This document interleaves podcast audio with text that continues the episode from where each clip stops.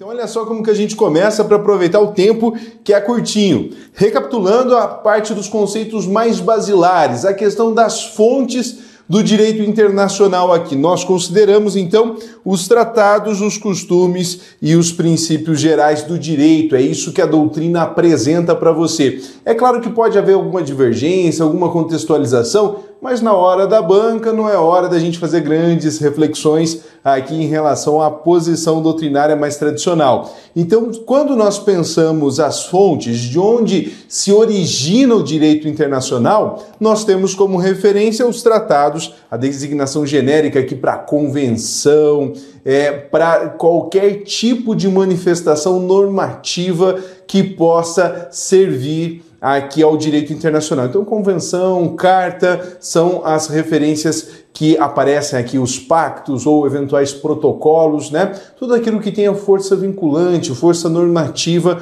como fonte primária, como fonte direta, beleza? Depois os costumes, aqui é bom a gente lembrar que o direito internacional ele nasce dos costumes, os estados eles desenvolveram práticas de diplomacia ao longo de todo o período medieval e moderno, né, no processo de sua consolidação, e essas práticas foram de fato incorporadas. Então, quando a gente fala costume, é o costume dessa prática das relações internacionais, não necessariamente é o costume daquele povo, não nesse sentido, beleza? E aí, por fim, os princípios gerais do direito, que seriam essas referências já incorporadas de longa data nos tratados internacionais, também aqui uma fonte bastante importante. Ou seja, via de regra, o direito internacional é bastante focado na tradição, com a possibilidade de inovação, de progresso mediante as disposições normativas, beleza?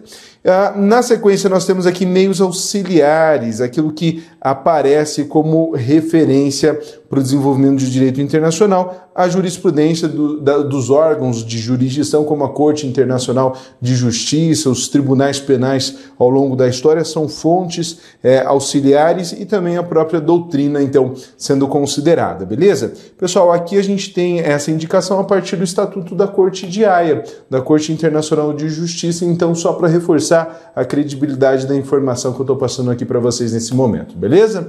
Depois nós temos os sujeitos, quem são aqueles que protagonizam o direito internacional? Os estados, as organizações internacionais, como por exemplo a ONU, a Santa Sé, que é o órgão diplomático do Vaticano, do Estado do Vaticano aqui, Uh, o indivíduo, os, as pessoas cada vez mais ganham a representação. Pessoal, a Santa Sé aqui só uma, um adendo, né? Ele pode ser considerado como órgão diplomático aqui, a referência diplomática da Igreja Católica como um todo, só para a gente poder situar e aí a, a base, a referência fica no Estado do Vaticano, que é um Estado confessional, um estado onde a sede da igreja fica. Né? Ah, as, ah, os indivíduos também ganham cada vez mais espaço nessa, nessa interlocução com o direito internacional. Nós temos um nome muito insigne, muito importante na, no direito internacional aqui do Brasil, que é o Cansado Trindade. Ele já foi juiz ali da Corte Internacional é, de Justiça, já atuou aqui no sistema interamericano também, já deu aula em Haia, então uma referência mundial no pensamento jurídico, fala bastante sobre a humanização do direito. E aí você colocar esse princípio de humanidade, colocar como lugar destacado a participação das pessoas também nos processos e mesmo nas atividades jurisdicionais, colocar a pessoa como foco, é isso que ele fala no tratado dele. Então, eventualmente, se a banca fizer um recorte teórico, essa parte da humanização seria uma tendência que eu indicaria para você ficar atento, ficar atenta aqui para a preparação nessa reta final, beleza? Essa tendência de incorporar cada vez mais espaços e legitimidades para os indivíduos no âmbito internacional. As empresas também, as empresas ganham destaque aqui muito em virtude do impacto, da importância econômica. Tem empresa que fatura por ano mais do que um PIB de determinados estados e de vários estados, inclusive, né? não só daqueles menorzinhos assim, mas pega ali um top 30, várias empresas ficam em, com uma movimentação bastante significativa. E claro, as empresas elas precisam de mecanismos de prevenção e de responsabilização quando eventualmente cometerem, né, contribuírem para atrocidades na área de direitos humanos. E isso acontece desde se a gente pegar lá desde é, do, do, da ascensão do regime nazista, com a ascensão, alguma empresa preparava né, o gás que era utilizado nas câmaras para execução em massa por parte do regime nazista. Depois teve julgamentos em Londres, por exemplo, que responsabilizaram os empresários. Nós temos episódios na África com a disseminação de informações a pessoas ali, empresas responsáveis pelo âmbito das comunicações e de incentivo, de instigação a práticas de genocídio que também foram responsabilizadas e as questões econômicas. Às vezes você tem lá, isso acontece muito na parte das petroleiras, né? Elas cometem desastres ambientais, extraem o lucro, vendem os ativos posteriormente e, e aí saem do país e é muito difícil você conseguir responsabilizar ao caso que está passando lá o pessoal do Lago Agro, lá no, no, Equador, por exemplo, com a Shell, né, com o episódio da Shell. E isso é um grande desafio que nós ainda temos no âmbito do direito internacional e que aparece aqui também como sendo uma tendência importante que merece nosso destaque. Os blocos regionais, aqui aquele exemplo que nós podemos pensar do, do acordo econômico entre o Mercosul e a União Europeia, a União Europeia colocando algumas resistências em virtude de políticas ambientais adotadas especialmente pelo Brasil, aqui como integrante do bloco do Mercosul. Isso gera, sim, aqui uma inflexão na organização do direito internacional e por isso os blocos regionais com destaque aqui na nossa revisão. As organizações não governamentais, cada vez mais nós temos instituições que fazem um bom trabalho, um excelente trabalho de monitoramento, de denúncia, mesmo de advocacy, que é essa parte de pressão mesmo, né, interna, sem, sem necessariamente envolver órgãos de jurisdição, mas às vezes também por mecanismos de jurisdição internacional aqui eh, merece destaque, por exemplo, Greenpeace, a Human Rights Watch, né, são referências aqui na atuação na parte de direitos humanos, de proteção ambiental, e elas emitem a Anistia Internacional, emitem relatórios, né, relatórios que é, retratam de forma mais fidedigna, muitas vezes, do que as próprias declarações oficiais dos próprios estados em relação a determinadas conjunturas de direitos humanos. Ah, e aí também os beligerantes, insurgentes em nações em luta pela soberania, que são grupos internos que às vezes também participam das negociações. Às vezes você tem alguma segmentação social, um contexto de guerra civil, e dependendo do contexto, esses grupos também são é, acolhidos, como está acontecendo agora com o Talibã, que voltou a assumir o controle do Afeganistão e se reuniu final de semana agora com os Estados Unidos e representantes do bloco europeu para tratar a respeito de condições para o reconhecimento do novo governo. Então, nessa situação, oficialmente ainda eles não são reconhecidos como governantes e isso impacta, por exemplo, em qual diplomata fala em nome, qual embaixador, perdão, fala em nome do Afeganistão nos Estados Unidos. Essa autoridade não está constituída até que haja o reconhecimento da comunidade internacional e por isso, por enquanto, foram recebidos na forma de um grupo, né, de um grupo que ascendeu ao poder, mas que ainda não está formalmente reconhecido perante a autoridade internacional. Pessoal, depois aqui, órgãos de Estado, dos Estados que lidam com essa parte de direito internacional. Chefe de Estado, chefe de governo. O chefe de governo é responsável pela política interna ser adotada pelos, pelos estados, né, por uma determinada sociedade. O estado representa, via de regra, aqui o país no âmbito internacional. E aí, se você quiser pensar um exemplo, rainha da Inglaterra, chefia de estado, de estado, perdão, Boris Johnson, você tem a referência de chefe de governo no sistema parlamentarista ali do, do Reino Unido, né, dentro desse contexto do Reino Unido. E aí seria possível você separar chefe de estado e de estado e de exterior beleza? E a parte de chefe de governo, então, com os assuntos mais internos, mas que de fato impactam na formulação, nas políticas, em, é, nas relações internacionais também, mas a representação perante a comunidade internacional aí fica por conta da chefia de Estado ou quem ele designar, ela designar. É, ministro das Relações Exteriores, o principal assessor aqui do chefe de governo e eventualmente do chefe de Estado, no presidencialismo essas chefias elas são unidas em uma só é, figura, né, o presidente da República, os agentes diplomáticos que cuidam dos interesses públicos, os agentes consulares que cuidam dos, dos assuntos privados e as missões especiais. Quando acontece, por exemplo, olha, o Bolsonaro recentemente foi à Assembleia Geral da ONU, esse, ali seria uma missão diplomática é, especial, ele como chefe é, dessa missão especial, porque daí teria um período específico para ela é, existir e também um propósito específico, beleza? Depois nós temos aqui a situação jurídica do estrangeiro, pessoal. Essa leizinha é bem importante, né? Ela é de 2017, não é assim das mais recentes inovações, mas ela trouxe vários elementos que a prova ainda não esgotou. Ela não explorou por inteiro. Por isso, o que, que eu coloquei aqui para você na forma de tabela, já com os destaques para te ajudar no processo de revisão. Nós temos no artigo 4 da Lei de Migração, na 13445 de 2017, uma espécie de artigo 5 Lembra lá da Constituição que tem a, a, o enunciado, né? É, os cinco princípios e depois 78 incisos na sequência, que é quando a gente fala sobre direitos fundamentais, o artigo 5 é o primeiro que vem à mente. Então, nós aqui temos uma equivalência, algo que a gente pode colocar em algum, em algum sentido de semelhança do, artigo 5 da Constituição com o artigo 4 da Lei de Imigração. Ali se garante aos estrangeiros né, direitos e liberdades civis, sociais, culturais e econômicos. Então, aqui a gente tem essa referência bem expressa, inclusive dos direitos de segunda dimensão. Tá? Eu chamo atenção não para excluir de terceira, de quarta, não quero nem levantar esse debate aqui, mas é uma designação bastante genérica, porque se cai alguma questão lá, por exemplo, sobre o direito à saúde do estrangeiro, agora que a gente está é, tentando fazer a transição né, de uma situação onde ainda tem é, um quadro de, de epidemia de Covid no Brasil, se a gente pensar só o recorte brasileiro, por uma circunstância de, de situação sob controle, ao menos do, do quadro de, de infecção da, da doença, de contágio da doença, nós temos então a, a relação direta com o direito à saúde.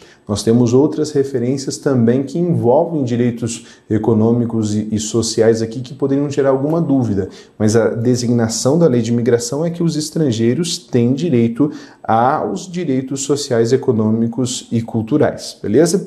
Liberdade de circulação no território nacional, na forma do artigo 5 inciso 15, direito à reunião familiar do migrante com seu cônjuge ou companheiro e seus filhos, familiares e dependentes, então, aqui a possibilidade dessa reunião, inclusive com a, a vedação né, de separação das famílias, como acontece eventualmente em outros países, isso não, não é permitido aqui pela legislação brasileira.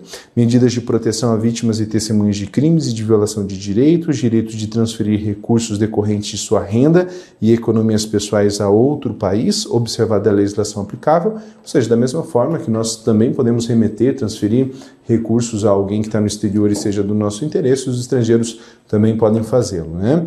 Direito de reunião, direito de associação é possível, é garantido, reunião algo mais pontual, associação algo aqui com um pouco uma tendência, né, uma característica própria de ser mais permanente, mas direitos previstos também ali no artigo 5 no artigo 5 16 da reunião, no artigo 5 inciso 17 ao 21, direito de associação, acesso a serviços públicos de saúde, de assistência social e a previdência social, ou seja, aqui, olha, eu deixei destacadas as três palavras, porque isso aqui significa seguridade social, eventualmente pode aparecer assim também na sua prova. Não é costume da banca fazer esse jogo de palavras, mas essa afirmação que eu trago, eu trago para facilitar a sua interpretação caso caia uma questão relacionando esses conteúdos. Né? Amplo acesso à justiça e assistência jurídica integral gratuita aos que comprovarem insuficiência de recursos. Então, aquele famoso artigo 98 que a gente cita em quase todas as petições ah, que quando tem a questão de hipossuficiência, né, quando não tem uma renda lá mais ou menos por volta dos três salários mínimos, que é o requisito para atendimento na Defensoria Pública Estadual aqui no, no Paraná, a prática a gente já declara, olha, requer concessão ou reconhecimento do direito à justiça gratuita, aos estrangeiros também se aplica. Beleza? Também tem direito, então não há que se ter dúvida caso a prova cobre. Direito à educação pública, vedada a discriminação em razão da nacionalidade e da condição migratória. Olha a importância daquilo que se afirma aqui. Né? Às vezes a gente cai naquela tentação do impacto, dos custos, de uma análise econômica do direito que às vezes amesquinha o debate e aqui a legislação vem e afirma o direito à educação mesmo dos estrangeiros, beleza? Garantido de cumprimento de obrigações legais e contratuais trabalhistas e de aplicação das normas de proteção ao trabalhador, sem discriminação em razão da nacionalidade e da condição migratória.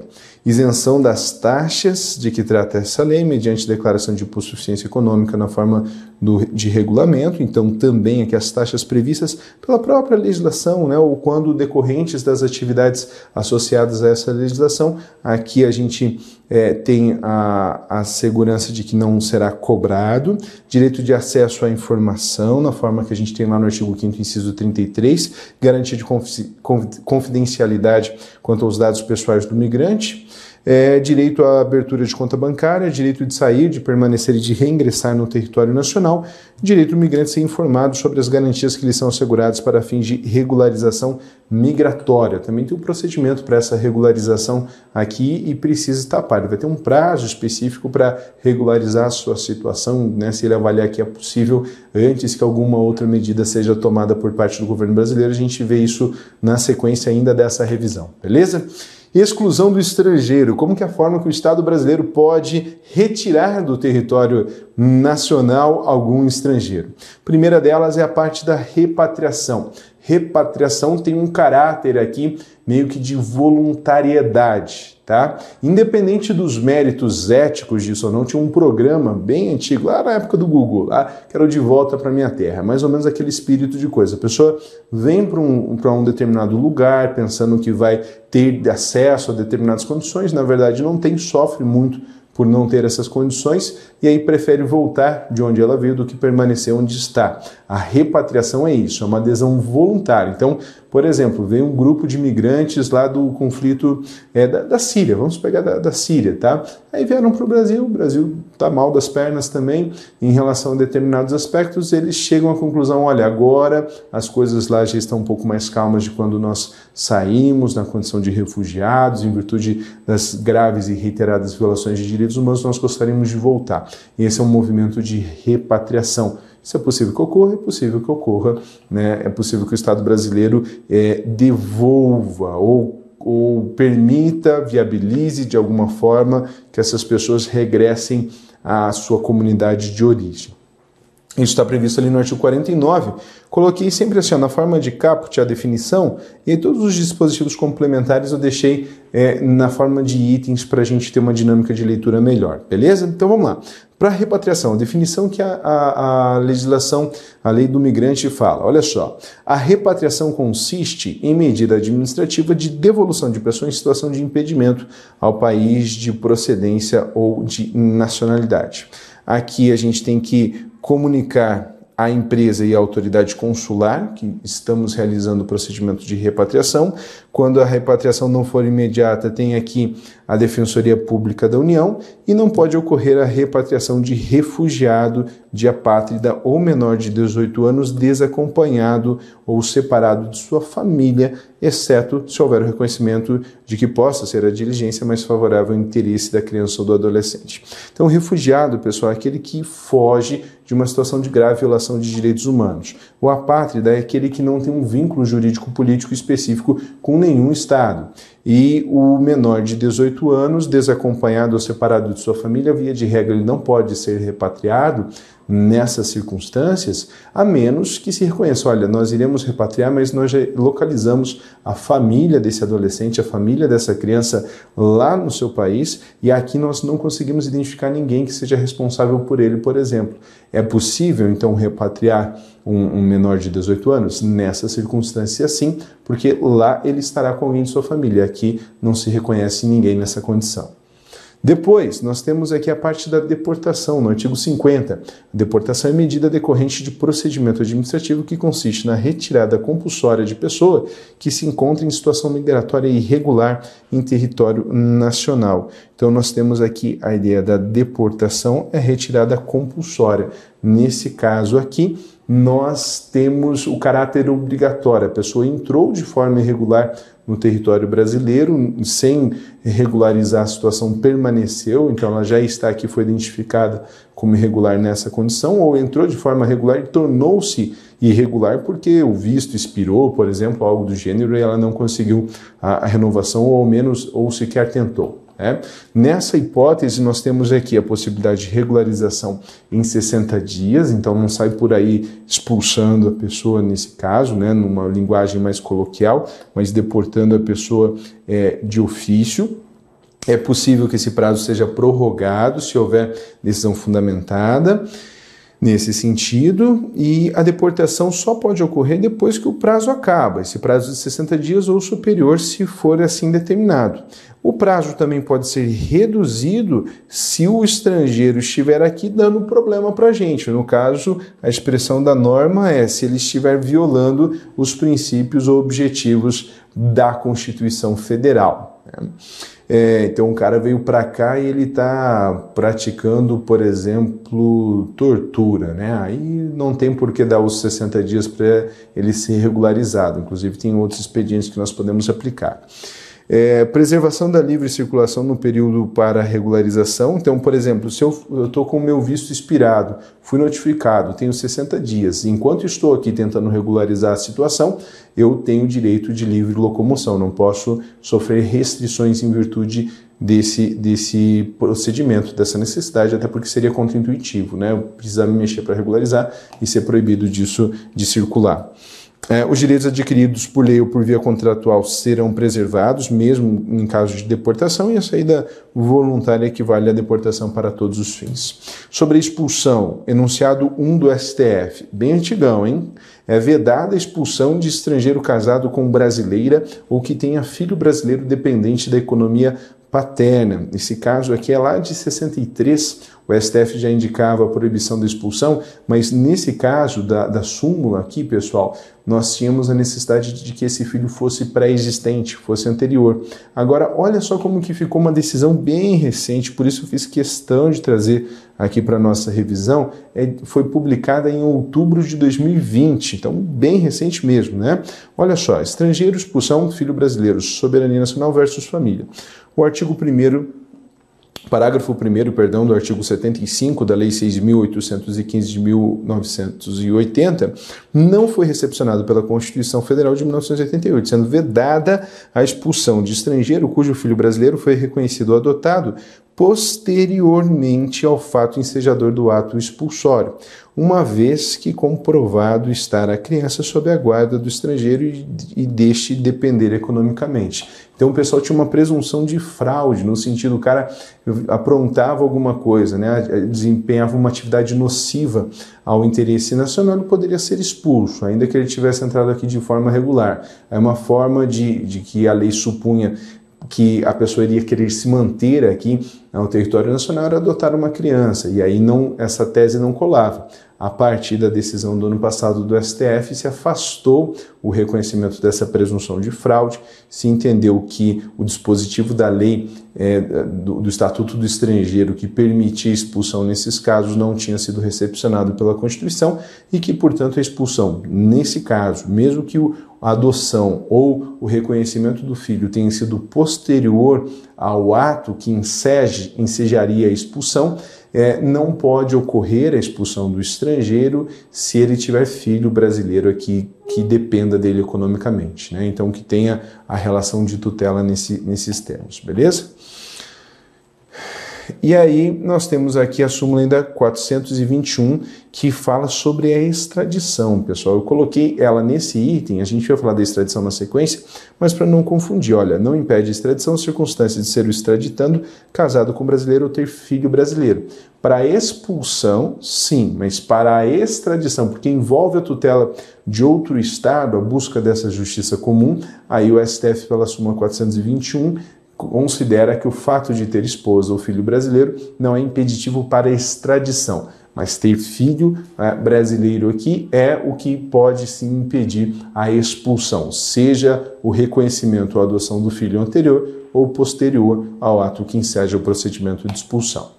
Depois a extradição Aqui nós temos uma listinha, pessoal, condições para extradição, duas, lá no artigo 83 da Lei de Imigração, ter sido crime cometido no território do Estado requerente ou serem aplicáveis ao extraditando as leis penais deste Estado. Então, quando o Estado fala, olha, tem fulano que está aí no teu território, Brasil, manda ele para mim, né? Isso é extradição. Ou o Brasil olhou e viu, falou, ó, tem fulano lá, ele está sendo procurado pela polícia brasileira aqui, pelo judiciário brasileiro, tem ordem de prisão, manda para cá. Então, isso é extradição, beleza? Quando que isso pode acontecer? Quando o crime cometido, foi cometido né, no território do Estado que está requerendo extradição no Brasil, ou que ele possa eventualmente aplicar sua lei penal em relação a esse indivíduo, caso o crime não tenha sido cometido no seu território. Estar extraditando respondendo a processo investigatório ou a processo penal ou ter sido condenado pelas autoridades judiciárias do Estado requerente a pena privativa de liberdade. Então, duas condições. Não é bem o que pega, tá? ali não tem tanto problema assim, mas as condições que impedem a extradição essas, de fato, têm uma importância destacada aqui. No artigo 82 da Lei de Imigração aparece assim: o indivíduo cuja extradição solicitada ao Brasil for brasileiro nato, a gente não extradita brasileiro nato, está vedado artigo 5 inciso 51 da Constituição.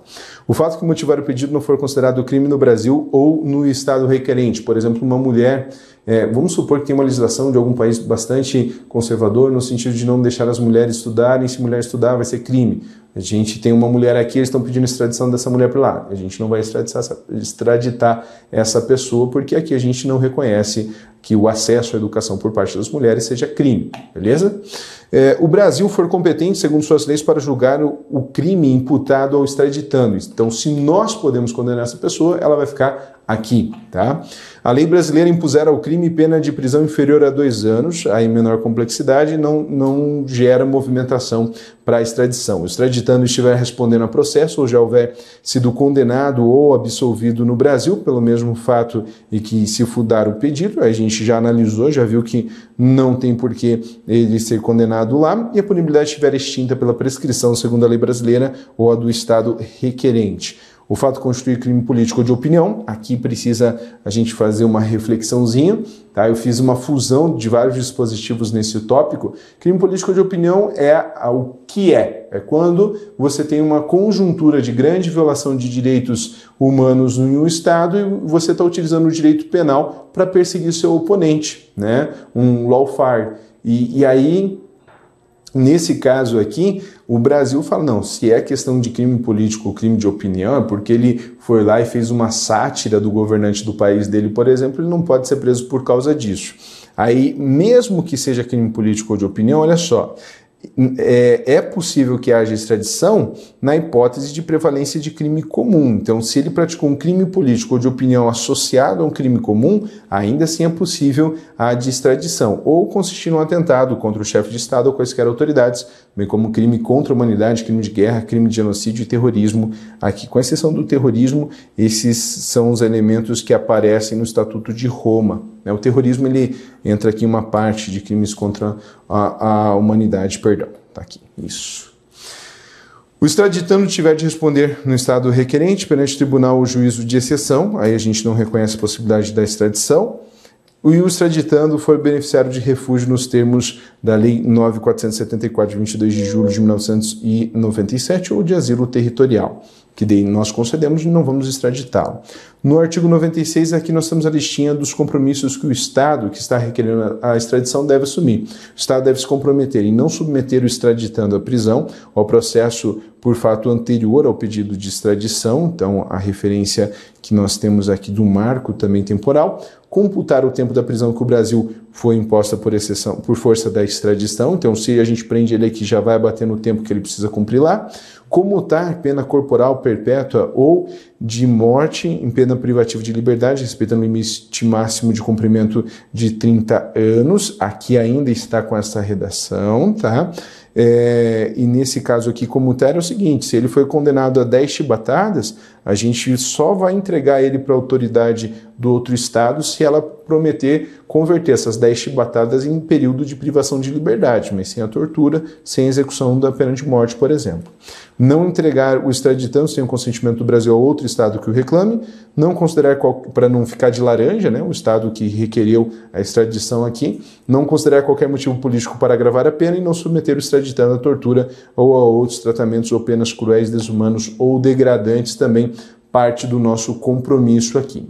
Pessoal, para a gente poder fazer uma panorâmica aqui no finalzinho, eu coloquei bastante é, material aqui na nossa revisão, os elementos para fixação de competência no âmbito do direito penal é, no âmbito do direito civil aqui também são bem importantes. Quando cai o direito público-privado, normalmente com base nesses dispositivos que a gente consegue fazer a síntese. Então já deixei ali com os elementos indicativos e facilitadores para sua revisão. E para arrematar, eu quero apresentar duas decisões importantes do STF que foram recentes e, justamente por serem recentes e serem importantes, podem aparecer na sua prova. Você pode não saber, mas o Brasil ele teve embarcações atacadas pelo Estado alemão ali no período da Segunda Guerra Mundial.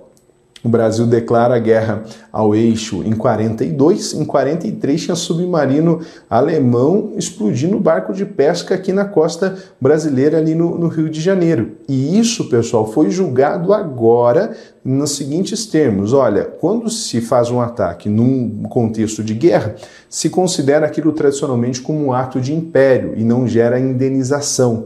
O STF acabou de falar que se houver a violação de direitos humanos por parte do ato de império, sim gera o direito de indenização, não há uma imunidade, ou seja, a Alemanha de fato pode ser responsabilizada e ter que indenizar os filhos e familiares dos pescadores que foram mortos, não tinham nada a ver com o conflito, não era uma embarcação militar brasileira, simplesmente foram mortos ali por perversidade do submarino alemão naquele contexto. E o STF reconheceu isso recentemente, esse ano. Eu coloquei a decisão aqui. Tá? Assim, os atos praticados em períodos de guerra contra civis em território nacional, ainda que sejam atos de império, são ilícitos e ilegítimos. Já deixei destacado para você não precisar ler todo o julgamento aqui, tá?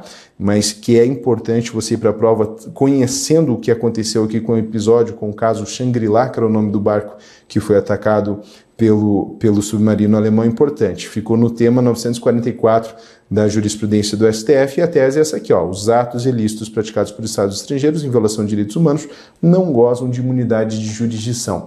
Votação apertada, 6 a 5, extremamente polêmica porque foi uma, uma corrente minoritária no direito internacional que prevaleceu no âmbito do STF nesse contexto, e aí pode ser que pelo, pelo seu caráter recente, não apareça, mas como estava na iminência de ir para a pauta, né, essa adesão é de agosto desse ano, pode ser que o, o, o, ali a, a questão tenha dialogado com algum, algum elemento que apareceu no julgado. Por isso achei por bem trazer aqui para vocês. E a segunda referência é a extradição de brasileiro naturalizado, que eu também queria apresentar aqui para vocês. Uh, também que o STF decidiu recentemente a respeito. Então vamos lá, a leitura dos principais elementos que nós temos aqui. Admite-se o pedido de extradição formulado por Estado soberano fundado na promessa de reciprocidade. Não precisa ter um tratado específico no caso da extradição. A simples promessa de quando você precisar, Brasil, também extraditarei para você, é suficiente para cumprir esse requisito formal. Dispensando-se nesses casos a existência de tratado de extradição previamente celebrado com o Brasil. A circunstância do extraditando ser brasileiro naturalizado não constitui, ipso fato, só por isso, óbice a extradição. Eis que os fatos delituosos a ele imputados teriam sido praticados em tese antes da aquisição dessa nacionalidade. Então, nesse caso, já estamos delimitando aqui a possibilidade da extradição. Os, os, o brasileiro nato nunca é extraditado. Agora, o naturalizado, ele pode ser extraditado se ele, o fato ilícito, o crime, for anterior à naturalização ou for comprovado seu envolvimento com tráfico de drogas a qualquer tempo, mesmo depois da naturalização. Né? Agora vem as reflexões aqui importantes. É assente na jurisprudência dessa Corte que a extradição é ato de cooperação jurídica internacional voltado ao auxílio mútuo entre nações na repressão internacional a crimes comuns. Tanto o artigo 82.2 da Lei de Imigração como o artigo 82.7 desse mesmo diploma prevêem que não se considerar a extradição, seja quando o fato motivador não estiver tipificado na legislação penal do Estado requerente ou do requerido, seja quando o objeto desse pedido qualificar-se como crime político ou de opinião. Em caso, a lei brasileira que passou a tipificar os atos de terrorismo somente veio a lume em 16 de março de 2016, sendo inaplicável aos delitos que teriam sido praticados em período anterior à sua vigência, ausente na espécie dupla tipicidade. Então, nesse caso aqui, a, a, se requereu a extradição de um brasileiro naturalizado acusado de ter praticado atos de terrorismo no seu país de origem. E nós não tínhamos uma legislação que tipificava é, terrorismo aqui. E, portanto, não houve possibilidade da dupla tipicidade, que é, sim, requisito para que haja a extradição.